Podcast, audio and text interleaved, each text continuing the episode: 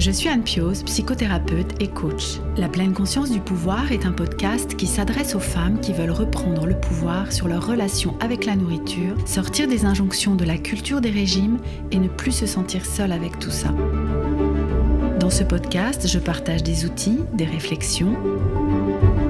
Je vous parle aussi de pleine conscience et d'introduire dans votre quotidien plus d'observation de votre propre fonctionnement.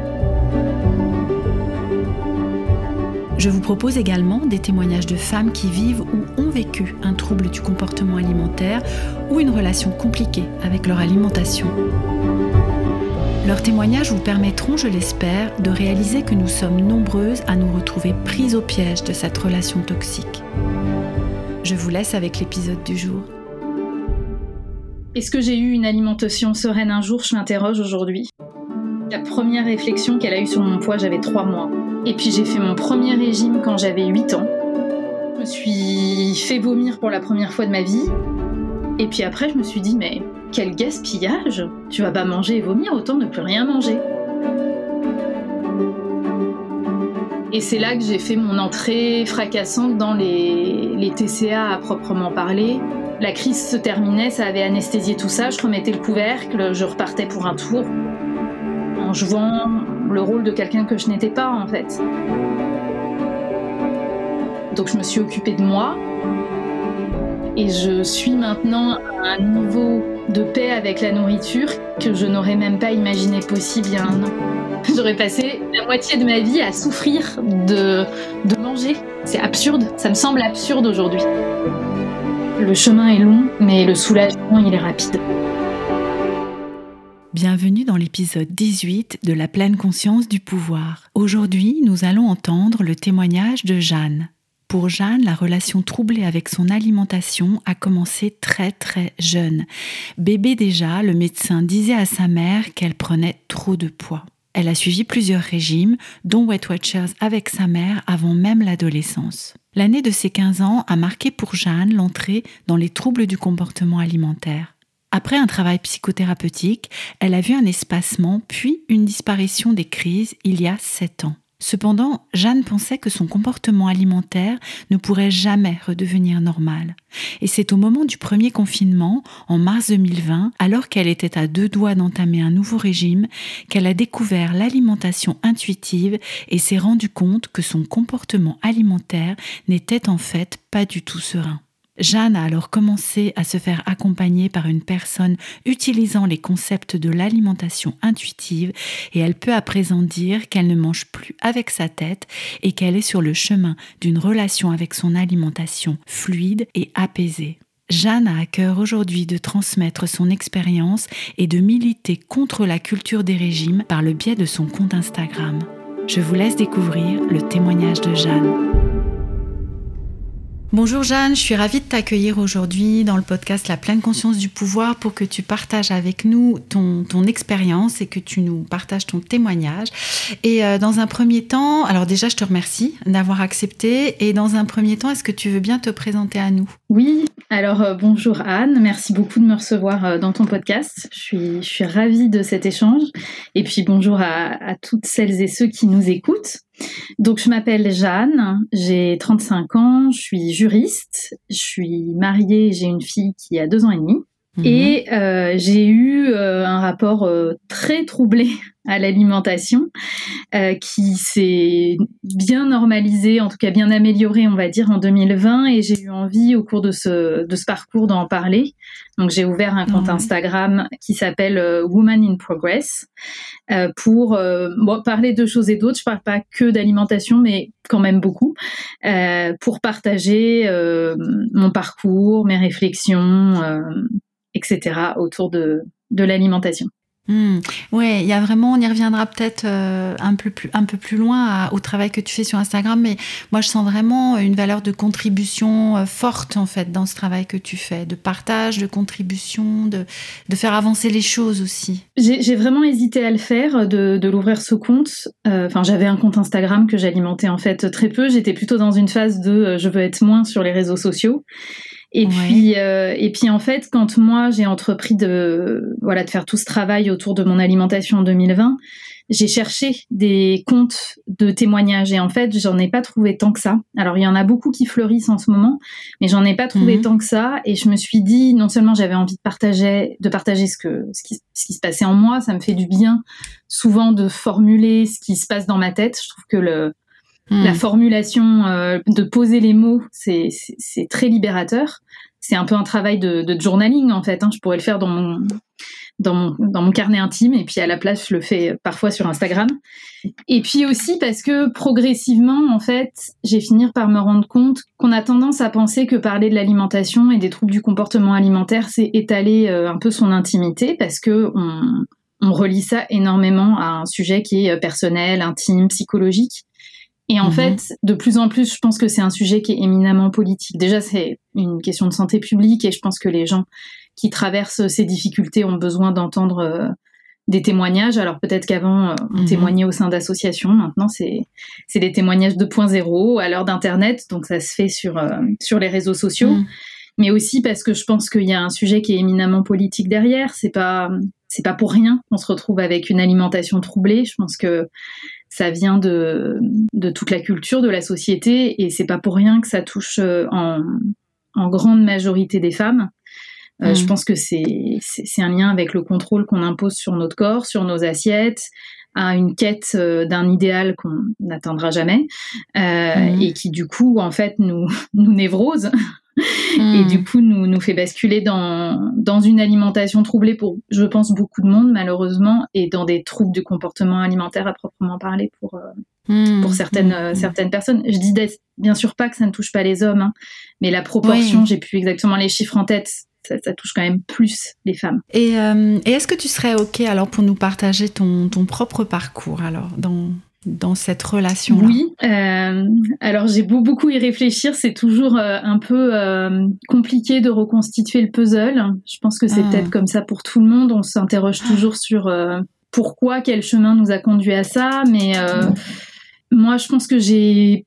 Est-ce que j'ai eu une alimentation sereine un jour? Je m'interroge aujourd'hui. Je pense que j'ai toujours eu ah. une alimentation assez troublée. En fait, euh, on a été un peu sur le dos de. J'allais dire de mes parents, de ma mère, hein. par rapport à mon poids très petite. La première réflexion qu'elle a eue sur mon poids, j'avais trois mois. Et déjà, ah le médecin trouvait que j'avais pris euh, trop de poids et qu'il fallait que ma mère arrête les farines alors qu'elle allaitait. Donc, elle a expliqué que c'était juste de l'allaitement.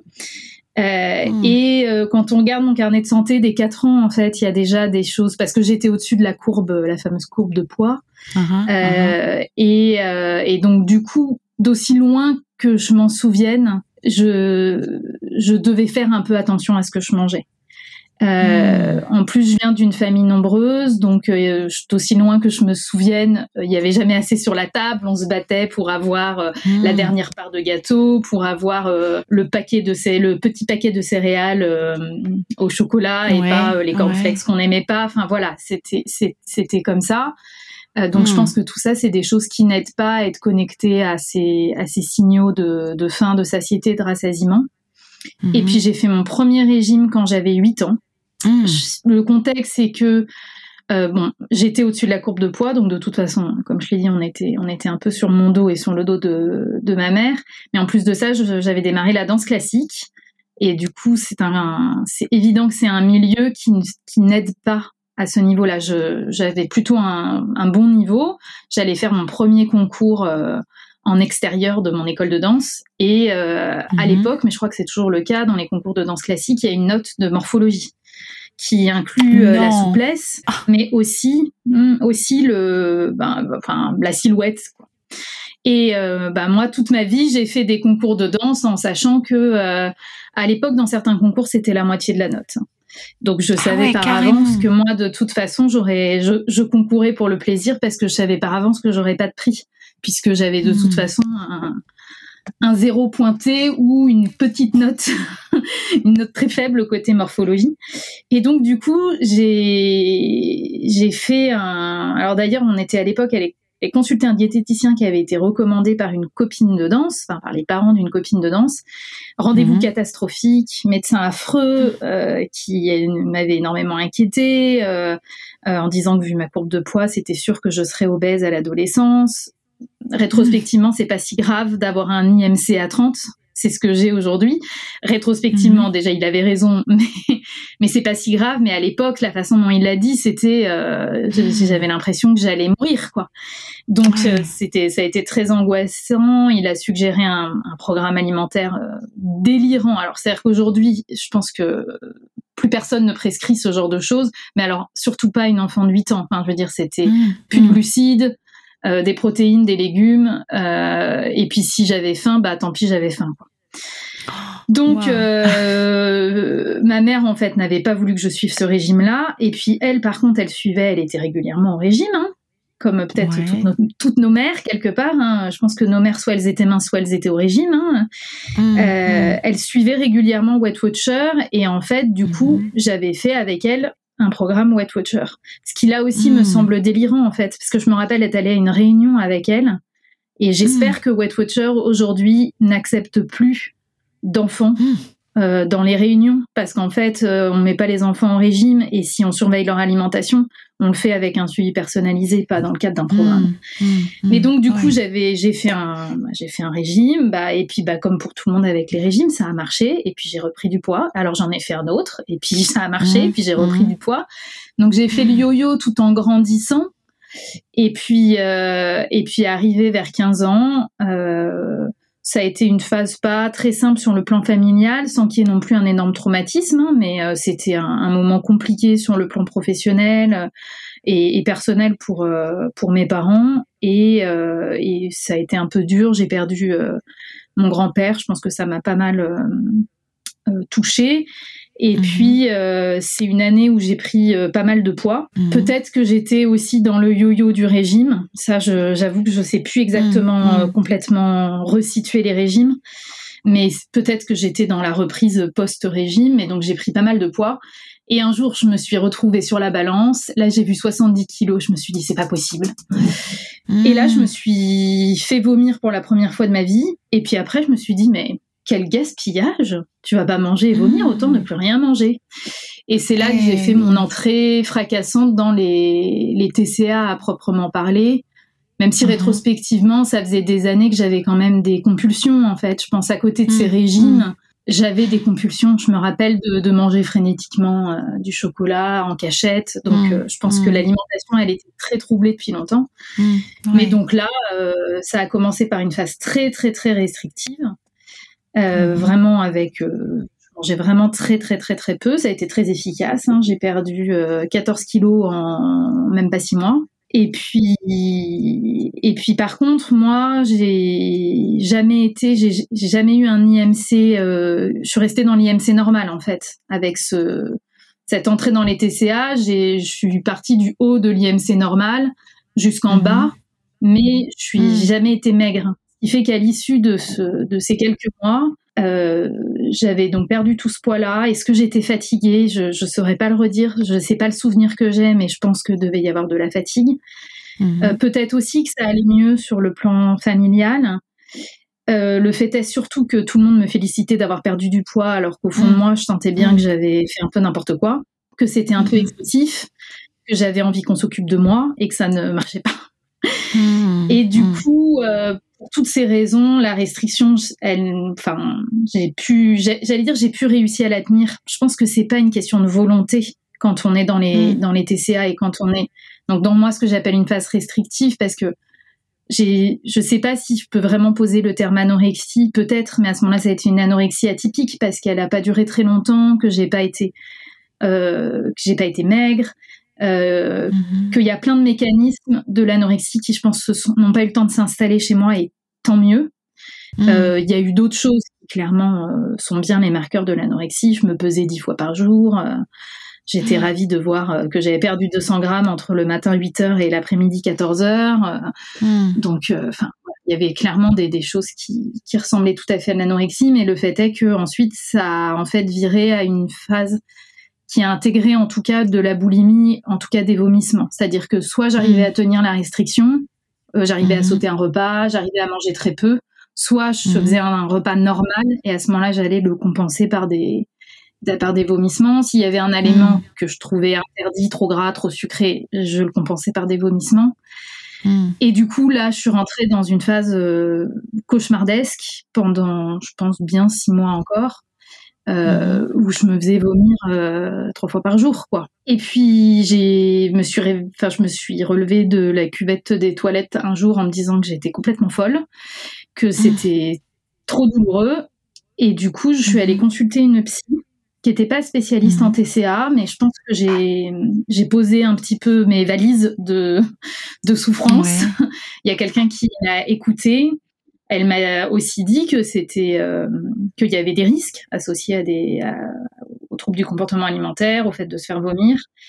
Et puis bah en quelques séances, les choses se sont bien améliorées. Je me suis dit qu'il fallait que j'accepte de reprendre du poids, qu'il fallait que j'accepte de plus être en restriction pour m'en mhm. sortir. Mhm. Tu avais quel âge à ce moment-là? Là, j'avais j'avais 16 ans. Ça faisait un an que j'étais dans les dans les dans, dans, les troubles du comportement alimentaire à proprement parler. Mhm. Euh, j'en ai parlé à mes parents. Je leur ai expliqué que je m'étais fait vomir pendant plusieurs mois. Euh, ça a été un peu dur pour eux, je crois, de, de l'entendre. Euh, je pense que d'une certaine façon, ils sentaient qu'il y avait quelque chose qui allait pas, mais je pense que quand on est parent, il y a énormément de déni vis-à-vis de la souffrance de ses enfants. C'est dur à accepter. Et puis il y a eu une phase où je pense que ça allait mieux. J'ai repris du poids plus que ce que j'aurais aimé, mais bon, j'ai supporté. Euh, j'avais encore des, des crises de boulimie. J'avais encore des aliments que je compensais presque systématiquement par des vomissements, mais mhm. c'était pas plusieurs fois par jour. J'avoue ne plus vraiment mm. me souvenir si c'était tous les jours, si c'était toutes les semaines. Je, mm. c'est un peu flou dans ma tête. Je pense que ça a été aussi quand même une période où j'ai été centrée sur d'autres choses. C'est, je pense que ça aussi, ça m'a sauvée. Ça allait bien dans ma vie. Moi, j'avais, j'étais, j'étais très bonne en classe. J'avais envie de, j'avais, j'avais plein d'idées dans la tête, de, d'études, mm. de, de, de, de, de voyages. Euh, euh, j'avais des amis, j'ai eu mon premier copain. Enfin, il y avait des, tonnes de choses qui se passaient bien en fait. Donc je pense que ça, ça m'a énormément aidé à ce que ça, à ce que ça aille. Et puis je me l'étais pas formulé en fait avant 2020, mais en fait j'ai complètement fait une rechute euh, l'année deux ans plus tard quand j'étais à la fac où là, en fait, j'ai de mhm. nouveau été dans une phase ultra restrictive. Je sais pas pourquoi je ne l'avais pas réalisé à l'époque, vu ah ce que je mangeais. Mhm. euh, et surtout, je l'avais pas réalisé. Euh, enfin, voilà, j'ai réalisé là en 2020 en me disant, mais en fait, cette année-là, tu mhm. mangeais pas beaucoup non plus quand même. euh, de nouveau, j'ai vraiment mangé. Ouais, je, enfin, je contrôlais tout ce que je mangeais et puis, enfin, quand je réfléchis à ce que je mangeais, je, c'était, c'était, c'était dérisoire. Hein. Et je trouve que d'ailleurs, c'est là qu'on voit qu'il faut faire assez attention à certains discours euh, qu'on peut entendre sous des atours de santé, etc. Parce que c'est ces discours-là qui sont utilisés par les gens qui souffrent de troubles du comportement alimentaire. Moi, par exemple, mmh. j'avais décrété que je n'avais pas faim le matin. Aujourd'hui, je dirais sans doute que je fais un jeûne intermittent. Euh, mmh. Mais donc, euh, ça passe. Le soir, je mangeais léger parce que bien sûr, on mange léger le soir pour pouvoir dormir, donc je mangeais des mmh. légumes. Et puis en fait, le hmm. seul repas avec autre chose, c'était le midi. Sauf que le midi, en fait, j'étais à la fac, mes parents voyaient pas ce que je mangeais. Mes copines, elles voyaient pas ce que je mangeais le soir.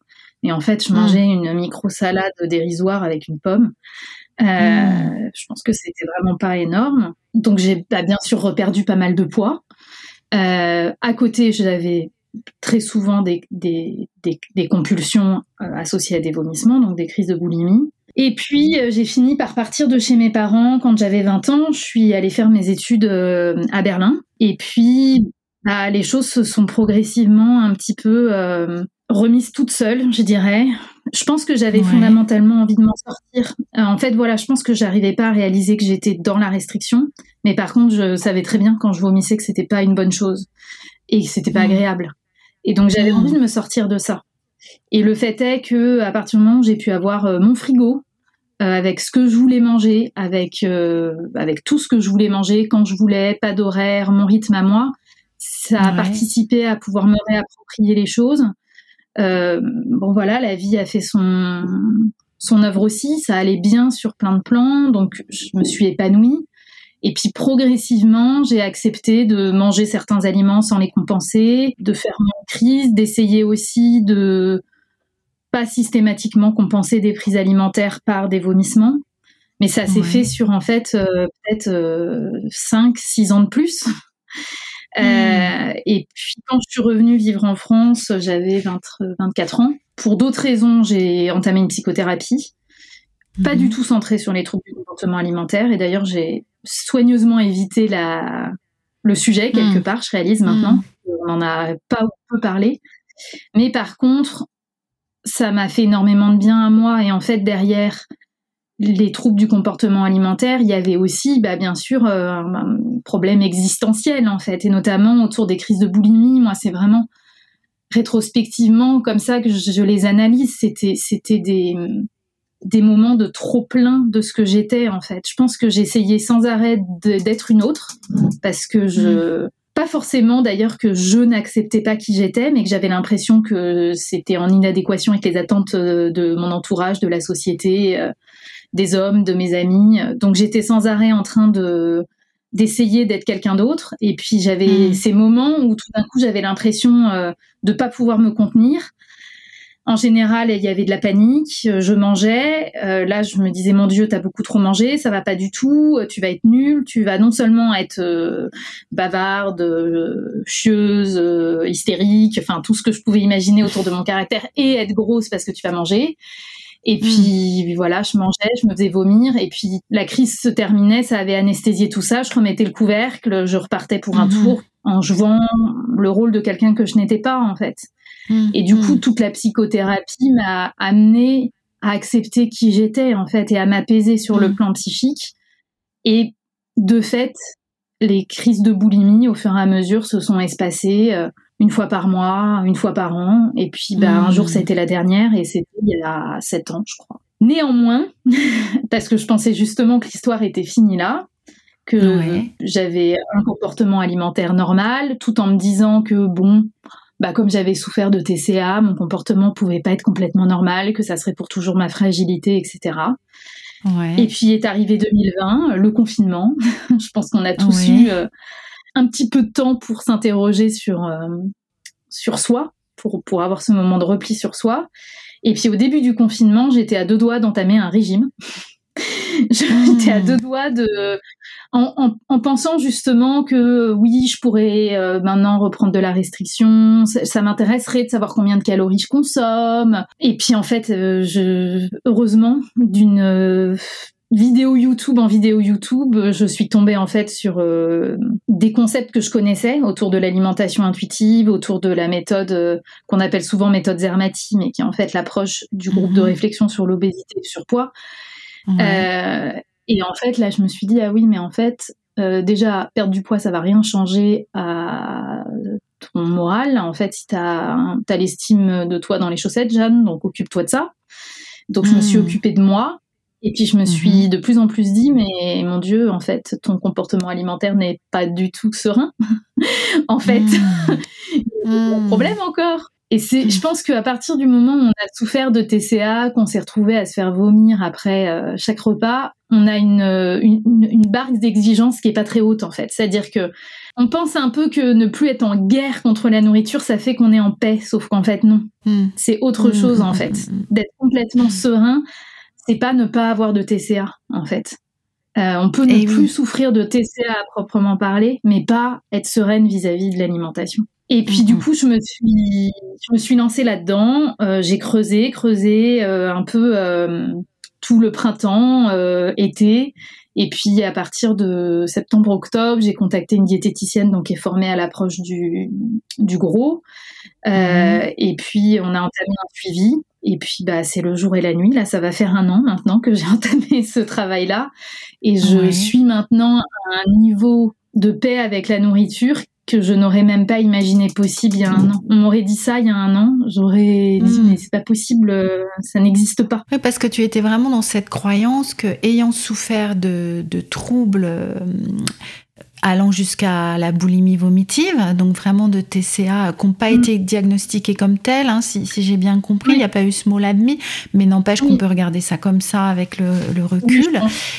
Hein, et vraiment, la croyance, c'était bah, de toute façon, je serais toujours fragile. Enfin, je, je, je pense que c'est le cas de beaucoup de personnes qui souffrent ou ont souffert de TCA, de se dire, euh, tu sais, un peu comme le l'ex-fumeur va dire c'est ma fragilité, mm. j'aurai toujours ça. Enfin, ouais, il y, a vraiment cette croyance-là, effectivement. Et Et puis même au-delà, en fait, je me rends compte maintenant euh, que même des gens qui n'ont pas souffert de TCA après aussi, ils ne, pensent ne pas avoir souffert de TCA. Je pense aussi qu'il y a une méconnaissance en fait de qu'est-ce qui constitue un TCA et notamment quand on regarde les troubles du comportement alimentaire dits atypiques, c'est un peu mhm. des catégories fourre-tout où en fait, euh, je pense qu'il y a beaucoup de gens qui sont dans ces catégories-là. En fait, dès qu'on a une alimentation mhm. troublée, à mon avis, euh, on, peut assez vite basculer dans euh, le, trouble du comportement alimentaire à proprement parler. Enfin, dit atypique, mais à proprement parler. Mais en fait, il y a peu de gens qui pensent que l'alimentation, ça peut être quelque chose de serein. Tout le monde veut contrôler sans arrêt son alimentation. Et je me rends compte depuis que là j'ai mon compte Instagram à quel point c'est nager à contre-courant que de venir dire, bah en fait, hmm. je ne contrôle plus ou quasiment plus mon alimentation avec ma tête. Ça ne veut pas dire que je ne l'utilise plus, parce que donc moi mm. je suis dans la mouvance de l'alimentation intuitive. Euh, l'idée de l'alimentation intuitive, c'est pas de se nourrir à l'instinct. Je vais pas dans la forêt euh, mm. Mm. renifler des fruits pour savoir lequel je vais manger. C'est clairement pas de toute façon comme ça que je vis en plein Paris. Mais bien sûr qu'il y a des moments où on utilise euh, nos cerveaux pour pour amplifier, pour comprendre en fait les signaux corporels. Mais le but, c'est de comprendre les signaux corporels. C'est pas d'aller à leur rencontre ou de décider à leur place. Et ça. mais de dire ça, enfin, je me rends compte à quel point c'est. Euh, il y a des gens qui il y a beaucoup de gens qui, qui pensent que c'est quelque chose qui n'est pas possible. Alors que mm. l'alimentation, c'est une fonction qui est régulée, en fait, exactement comme les autres fonctions de notre corps, notre température, notre soif, euh, notre envie d'aller aux toilettes. Enfin, je sais pas, les mm-hmm. gens se disent pas euh, qu'il faut qu'ils boivent tant de verres d'eau par jour, euh, et puis que s'ils ont bu tant de verres d'eau, il faut qu'ils aillent que tant de fois aux toilettes. Enfin, on n'est pas en train de, mm-hmm. de, mesurer tout ça, et par contre, on le fait avec l'alimentation. Euh, ce qui, je dis pas que c'est pas plus complexe l'alimentation, et je comprends que les gens en arrivent à ce contrôle, mais c'est simplement que, bah, à partir du moment où on se rend compte que ce contrôle euh, génère de la souffrance ou alors trop de prise de tête, parce qu'en fait, il y a plein d'autres choses à faire dans la vie que se prendre la tête avec l'alimentation. Bah, mhm. en fait, faut juste savoir que c'est possible d'en sortir et d'avoir mhm. euh, moins de charge mentale, moins de contrôle et du coup euh, bah, d'être beaucoup plus serein en fait. Et, sortir hein, de ce que tu disais, cette mentalisation qui finalement est considérée comme, euh, comme normale. Parce qu'on entend ça, mais même toi tu l'as vécu étant enfant et même euh, bébé, toi, toi quand tu étais bébé, il y avait déjà l'extérieur qui venait dire mais il y a quelque chose de pas normal, il faudrait faire ci, il faudrait faire ça. Et, qui dénature finalement cette relation qui à la base est complètement, j'allais dire pure, c'est le mot qui me vient, je sais pas pourquoi, mais qui est complètement complètement euh, mm. naturel, voilà. Ce qui est intéressant dans ton mot pur, c'est que euh, dans l'alimentation intuitive, un concept qui est assez important, c'est euh, la neutralité vis-à-vis des aliments. C'est vraiment une notion que j'avais du mal à comprendre au début, c'est de dire qu'il n'y a mm. pas des aliments qui sont bons ou mauvais. Ça ne veut pas dire qu'il n'y a pas des différences d'ordre nutritionnel. Personne n'est en train de dire que une barre chocolatée et des céréales complètes c'est la même chose sur le plan nutritionnel, non? Il y a des nutriments différents. En fonction du type d'agriculture, les choses vont être différentes, euh, de, de, si les produits sont transformés, pas transformés. Enfin, évidemment, il y a plein de mmh, différences. Mmh. Mais pour autant, il n'y a pas un produit qui par essence est bon et un autre qui est par essence mauvais. Il n'y a pas le fait d'avoir l'impression de faire preuve de supériorité morale parce qu'on consomme euh, des graines germées et euh, des mmh. légumes bio par rapport à manger des produits industriels en fait. On est la même personne, peu importe ce qu'on mange, sur le plan de la morale. Et hmm. moi, au début, hmm. quand j'ai entendu parler de ce concept, ça me, je me disais mais c'est une évidence. Et en fait, j'ai réalisé au fur et à mesure à quel point j'avais mis cette morale derrière les prises alimentaires. C'est-à-dire que hmm. à partir du moment où je me retrouvais et récemment, j'ai fait une, une expérience avec euh, avec du Nutella. Et je pense que ça mhm. peut assez bien illustrer la chose parce que je pense qu'il y a vraiment, c'est quelque chose que j'ai bien déconstruit euh, récemment. Le Nutella, c'était euh, déjà bien sûr euh, l'aliment de toutes les convoitises, mais celui à côté duquel je me sentais incontrôlable. Des pots de Nutella à la petite cuillère, j'en ai mangé. C'était un des mhm. aliments phares de mes crises. de mes crises de boulimie, c'était un des, un des aliments que j'avais diabolisé et qu'il fallait compenser si j'en consommais. Donc, mhm. je ne savais pas être sereine vis-à-vis d'un pot de Nutella. Il y avait, c'était impossible. Je ne me sentais pas, je me sentais simplement pas, je me sentais incontrôlable. Et puis en fait, euh, pour diverses raisons, ces dernières années notamment, en fait, moi, donc j'ai une fille qui a deux ans et demi et pendant ma grossesse, j'étais dégoûtée du sucre. dégoûté ou désintérêt, mais en tout cas, j'en ai vraiment, j'en avais pas envie. Donc, ça a été une période euh, très sans sucre. Puis à l'issue de ça, mon palais avait un peu évolué. J'avais envie de choses un peu moins sucrées. Euh, mhm. Je m'étais aussi beaucoup convaincue que j'avais envie de choses moins sucrées. Mais du coup, j'avais un peu maintenu ça. Donc le Nutella, je l'avais un peu supprimé de la liste des choses que j'aimais et je l'avais remplacé par des pâtes à tartiner euh, plus riches en oléagineux, avec moins de sucre, euh, plus qualitatives mhm. aussi sur le plan de la fabrication, etc. Mhm. Et puis, euh, j'ai mangé beaucoup de pâtes à tartiner euh, parce qu'il faut savoir que à partir du moment où on sort de ces restrictions, il y a, y a, une phase de compensation où on mange beaucoup mhm. les aliments qu'on avait autrefois diabolisés. Donc, j'ai mangé beaucoup de mhm. pâtes à tartiner ces derniers mois, ça s'est calmé. Et puis, je me suis dit, bon, le Nutella, faudrait regoûter. Ouais. Et puis, bah, j'ai regoûté du Nutella il y a une semaine et ça a été tout autre en fait. Je me suis retrouvée juste presque face à un aliment inconnu, comme euh, si je ah. mangeais un, un fruit exotique où je me suis juste, je l'ai pris vraiment comme une page vierge de quel goût ça va avoir. Qu'est-ce est-ce que je vais aimer Est-ce que je vais trouver ça trop sucré Qu'est-ce que je vais penser de la texture Enfin voilà, je l'ai pris vraiment d'une façon hyper neutre en fait. Je me suis pas 30 secondes dit euh, c'est trop gras, c'est trop sucré, mon Dieu, tu vas être incontrôlable, tu devrais pas. Il n'y a pas eu toutes ces pensées mmh, en fait qui mmh, viennent mmh. parasiter la prise alimentaire. Je me suis juste dit tiens, mais est-ce que c'est bon? Et du coup, bah j'ai trouvé ça bon. Euh, mhm.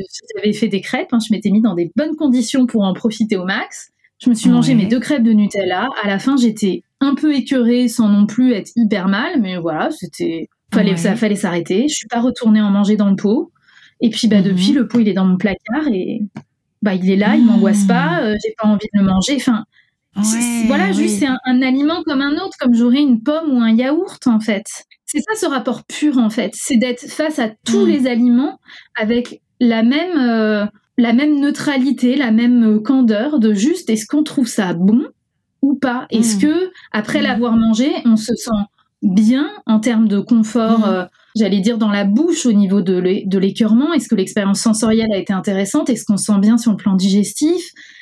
Enfin, voilà, en fait, ça devrait être ça qui devrait nous guider sur le plan alimentaire, plutôt que se rajouter des c'est bien, c'est pas bien. Enfin, moi, je pense que la morale, elle a pas sa place dans nos assiettes. Après, se poser la question, typiquement sur le Nutella, de si c'est un produit éthique et si on a envie de l'acheter pour des raisons écologiques ou euh, mm-hmm. économiques, parce que c'est un gros groupe, euh, pas forcément. Ça Enfin voilà, moi j'aime bien essayer de trouver des produits un peu plus artisanaux, locaux, tout ça être dans le circuit court. Mais c'est au moment d'acheter ces produits, mon Dieu, qu'il faut culpabiliser à ce moment-là. Mmh. Pas au moment de les manger. Une fois qu'ils sont là, euh, autant ne pas les gaspiller et autant en profiter. Oui, après, ça fait intervenir d'autres valeurs finalement qui n'ont pas forcément à voir avec l'alimentation, du coup. Hein. C'est ça, que tu dis. Hein. Ça peut être euh, ouais, autre chose. À partir du moment où on a fait un peu le ménage et où, bah, par exemple, typiquement le Nutella, on n'est pas en train de le manger en se disant c'est pas bien, je suis quelqu'un de mauvais, c'est trop sucré, mmh. je vais prendre du poids on regarde juste le pot de Nutella pour ce qu'il est, un produit qui est bon sur le plan gustatif, en tout cas pour moi je l'ai trouvé bon, mais voilà, qui mhm. peut poser des, problèmes d'un point de vue éthique, et du coup ça replace le problème, entre guillemets, avec le produit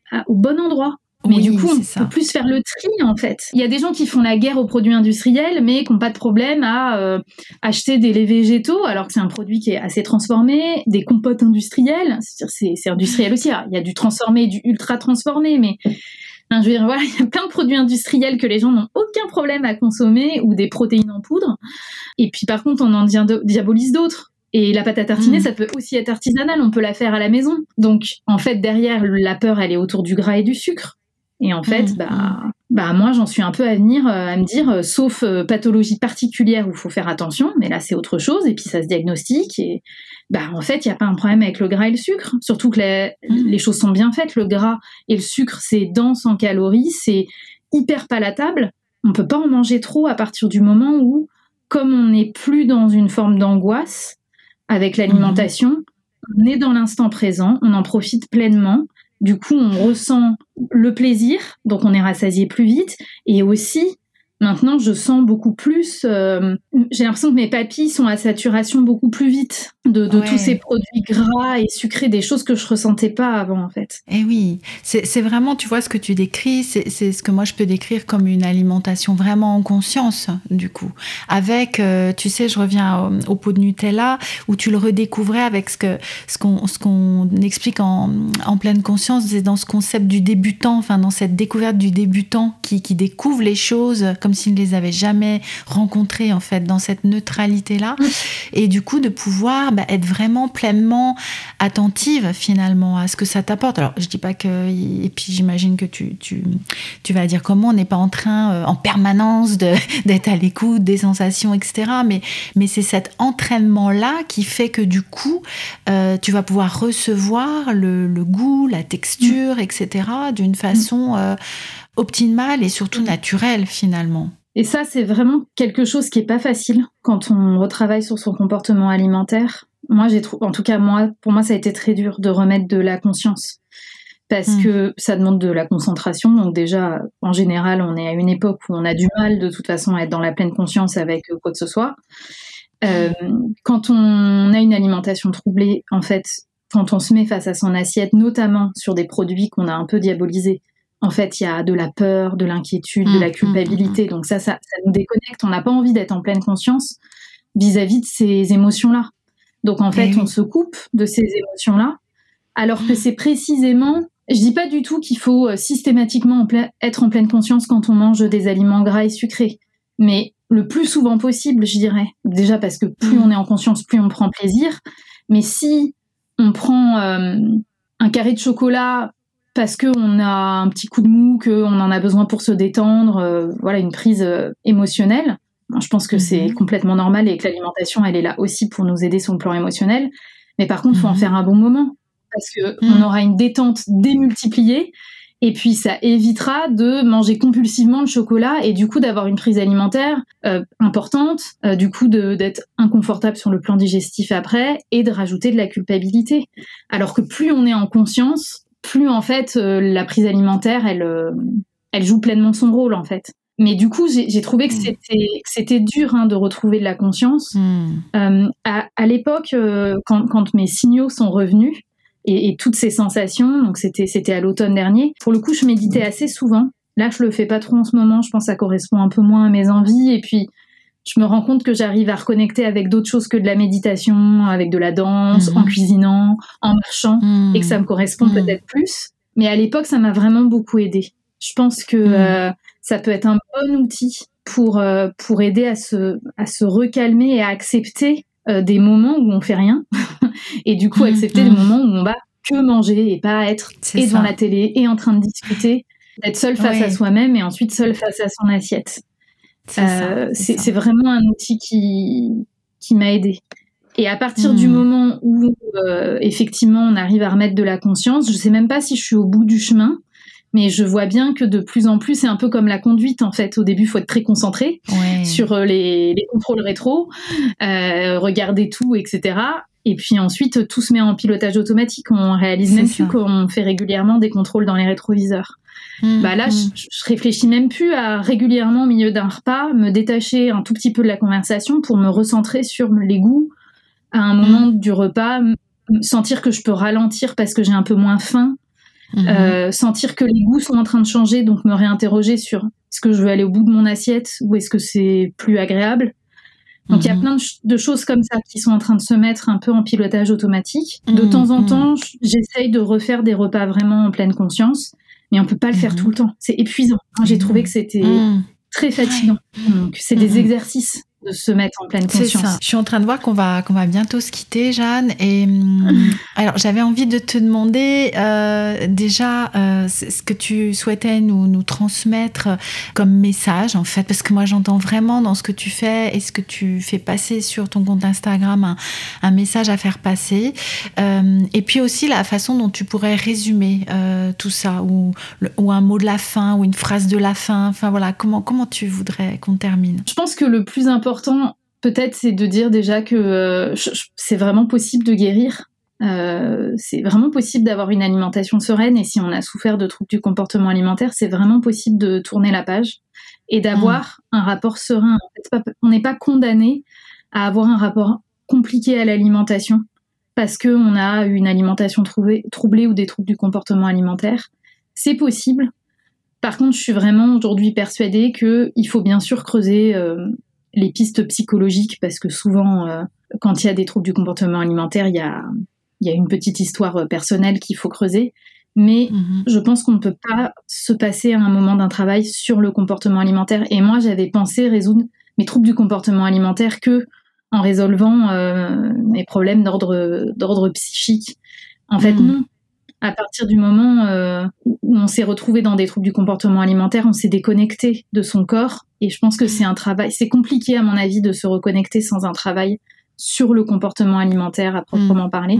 Et c'est un travail qui qui, est, compliqué, qui est long, qui est euh, douloureux. Moi, quand j'ai retrouvé mes signaux, donc ressenti de nouveau la faim, euh, la satiété, le rassasiement, tout ce plaisir dans la bouche, donc aussi ressentir le relief des aliments, les aliments gras, les aliments sucrés. C'est pas que je ne ressentais pas ça avant, mais de façon, je sais pas, dix fois moins forte.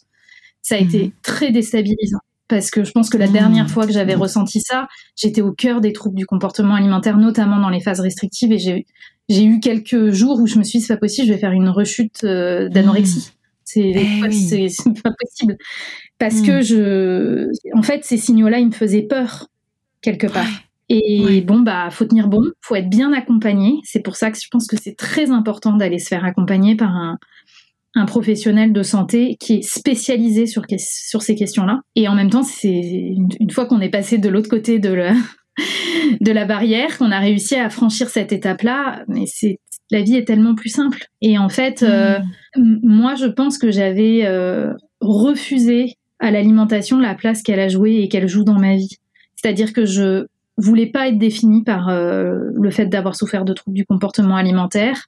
Je voulais pas être définie par mon poids, alors qu'en fait, c'est une histoire hyper importante de ma vie. C'est une part de qui je suis ça a été euh, cette souffrance autour de l'alimentation, cette souffrance autour du poids, euh, mmh. cette insatisfaction corporelle. Et en fait, il a fallu que je lui fasse de la place, que j'accepte ce passé, et aussi que je laisse l'alimentation jouer son rôle au présent.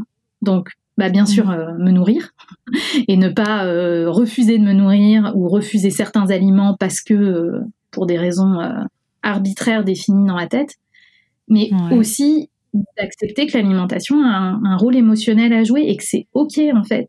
Ça veut pas dire mm. faire des mm. compulsions, ça veut juste dire la journée a été un peu dure, euh, ce soir j'ai envie d'un repas euh, un peu euh, réconfortant et d'un dessert. Mais c'est ok en fait, il y a mm. pas y a pas de problème. C'est quand c'est tous les jours, c'est quand c'est dans des quantités astronomiques, c'est quand ça génère de la souffrance que ça devient un problème. Tant que c'est ça, et puis d'ailleurs ça, ça, ça peut être un carré de chocolat la prise émotionnelle. Mais ouais. Mais en fait, depuis que j'ai accepté ça, j'ai l'impression d'avoir trouvé la clé qui ouvre toutes les portes.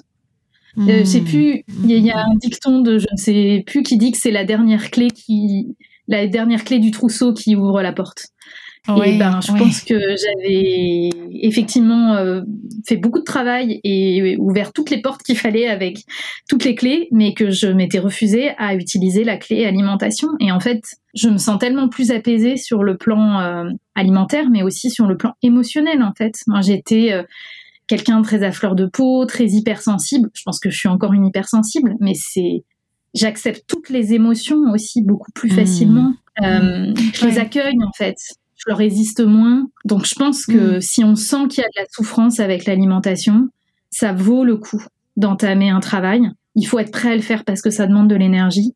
Mais le jeu en vaut vraiment la chandelle.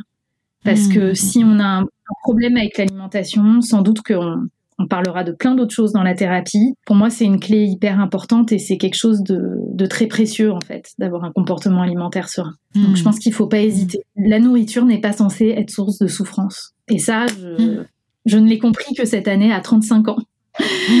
J'aurais passé la moitié de ma vie à souffrir de, de manger. C'est absurde. Ça me semble absurde aujourd'hui. Je reste vraiment euh, euh, avec euh, des bébés. Hein. Il y a vraiment eu quelque chose des bébés et qui, et qui après a pris d'autres formes finalement, mais t'a accompagné pendant toutes ces années. Et au bout du compte, aujourd'hui, tu dis, mais voilà, maintenant, il y a une relation qui est ajustée en fait. C'est le mot qui me venait aussi avec bah, vivre l'alimentation pour ce qu'elle est dans ses différentes formes, de, se nourrir, de se faire plaisir, de soutenir l'émotionnel euh, quand il a besoin d'être soutenu, mais, mais en toute... Euh, le mot qui vient, c'est toute quiétude en fait, dans quelque chose de naturel finalement. Tout à fait. Et je, trouve que plus on accepte ça, j'ai l'impression aussi que depuis que j'ai accepté ça, il y a plein d'autres choses qui viennent soutenir mes émotions. C'est-à-dire que de mm. temps en temps, pour euh, si je sens que j'ai besoin d'une pause, je vais plus sentir si j'ai besoin d'aller marcher, par exemple. Et je vais me l'autoriser. De me dire, non, mais là, tu as besoin d'une pause. Alors qu'avant, peut-être aussi que je m'autorisais pas la pause. Donc, je, prenais quelque chose à manger, que je mangeais frénétiquement sans faire de pause.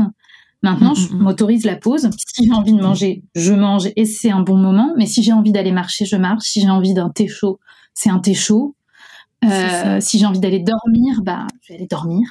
Euh, si j'ai envie de danser, je vais mettre cinq minutes de la musique et je vais danser. Et du coup, enfin voilà, moi je trouve qu'un travail alimentaire, en tout cas, euh, je pense si on croise les bonnes personnes, souvent c'est une première porte sur le fait de satisfaire plus généralement ses besoins d'ordre mmh, physique ou physiologique, je sais pas quel est le bon terme, physiologique peut-être, et d'ordre émotionnel. À partir du moment où j'ai réalisé que si j'avais besoin d'une pause, la pause elle était légitime, que si j'avais faim, j'avais le mmh. droit de manger, que si j'avais envie de manger, j'avais mmh, le droit de manger, et que je pouvais aussi avoir envie d'aller faire des étirements euh, et de pas euh, prendre aussi les pauses sportives comme euh, allez, tu fais du sport parce qu'il faut compenser, t'es resté assise toute la journée, mais pour se faire du bien mais en fait, l'état d'esprit est tout autre en fait par rapport à tout ce qui nous procure du, plaisir en fait. Moi, je pense que sur le papier, il n'y a pas une grande différence entre ma façon de vivre aujourd'hui et de manger qu'il y a un an. J'ai pas changé grand chose euh, à, finalement le contenu de mon assiette. Je pense que quelqu'un qui regarderait juste le contenu de mon assiette voit pas une grosse différence. Parce que mhm. moi, je m'autorisais déjà les aliments dans cette phase de demi-guérison. Simplement, je culpabilisais de les manger, mais je les mangeais. Mhm. Je pense que je mange moins parce que j'ai plus de compulsion, donc je mange moins mhm. de tout. Euh, mais voilà, ça se voit pas tant que ça sur l'équilibre au sein de mon assiette ou sur la quantité de mhm. sport que je vais faire. Mais l'état d'esprit est tout autre et en fait l'état d'esprit compte eh euh, autant que, que l'acte en lui-même. En fait, c'est, ah. je sais pas, j'ai, peut-être recréé le lien entre le corps et l'esprit quelque part, mhm. alors que je pensais être quelqu'un de connecté en plus, comme quoi on peut vraiment se se voiler la face. Au moins là, je suis heureuse, alors qu'il y a un an, en fait, j'étais en souffrance par rapport à, à l'alimentation et par rapport à mon corps aussi. Euh, mon poids, il a pas beaucoup varié euh, ces, ces, derniers mois, mais je me sens, euh, je m'aime beaucoup plus. Je suis, hmm. je sais pas là. Donc l'état d'esprit, c'est, ça fait toute la différence. Et il faut aussi accepter que ça prend du temps. Il n'y a pas de baguette magique, par contre. Moi, ça fait un an que j'ai entamé ce travail pour pleinement euh, apaiser mon rapport à l'alimentation. Et ça, ce travail-là, il vient sur euh, dix ans de psychothérapie, sur plus de TCA à proprement parler depuis sept ans. Et néanmoins, mmh. ça me prend quand même du temps. Mmh. Euh, et je pense que j'ai mmh. encore des choses à déconstruire. Et j'ai l'impression qu'une fois que tout sera déconstruit, il faudra que je laisse passer au moins quatre saisons là-dessus pour pleinement intégrer tout en fait, parce que nos besoins changent en fonction des saisons, nos envies. Il y a, il y a plein de questions que je me pose, j'ai pas encore les réponses. Donc il faut accepter ce temps long, mais la bonne nouvelle, c'est que quand on entame un travail, en tout cas dans, dans l'approche de l'alimentation intuitive et, et, donc le pendant français de l'alimentation intuitive, là, l'approche du gros, ça va beaucoup mieux très vite. Le chemin est long, mmh. mais le soulagement, il est rapide. Pour, en tout cas, pour les mmh. personnes avec qui j'ai parlé, tout le monde a un peu le même constat que très vite, ça va beaucoup mieux. Et moi, je l'ai senti. Au bout de quelques mois, c'était déjà, j'avais une charge mentale en moi. C'est important euh, que tu partages ça, effectivement. Je te remercie beaucoup, Jeanne, pour, euh, pour ce temps qu'on a passé ensemble et pour euh, tous ces messages que, que, tu fais passer qui sont très précieux pour, pour les personnes qui nous écoutent, pour moi aussi. Moi, je continue à en apprendre aussi tous les jours en vous entendant les unes et les autres au fur et à mesure de ces entretiens. Et puis, bah, écoute, euh, à très bientôt sur Instagram de toute façon. Bah, merci, euh, merci à toi pour cet échange, pour ton écoute, parce que j'ai beaucoup parlé. Euh, et puis, et puis bah, merci d'offrir un, outil supplémentaire pour parler de l'alimentation et d'un rapport serein à l'alimentation avec des témoignages. C'est bien que ces podcasts aussi se multiplient. Je pense qu'on en a besoin.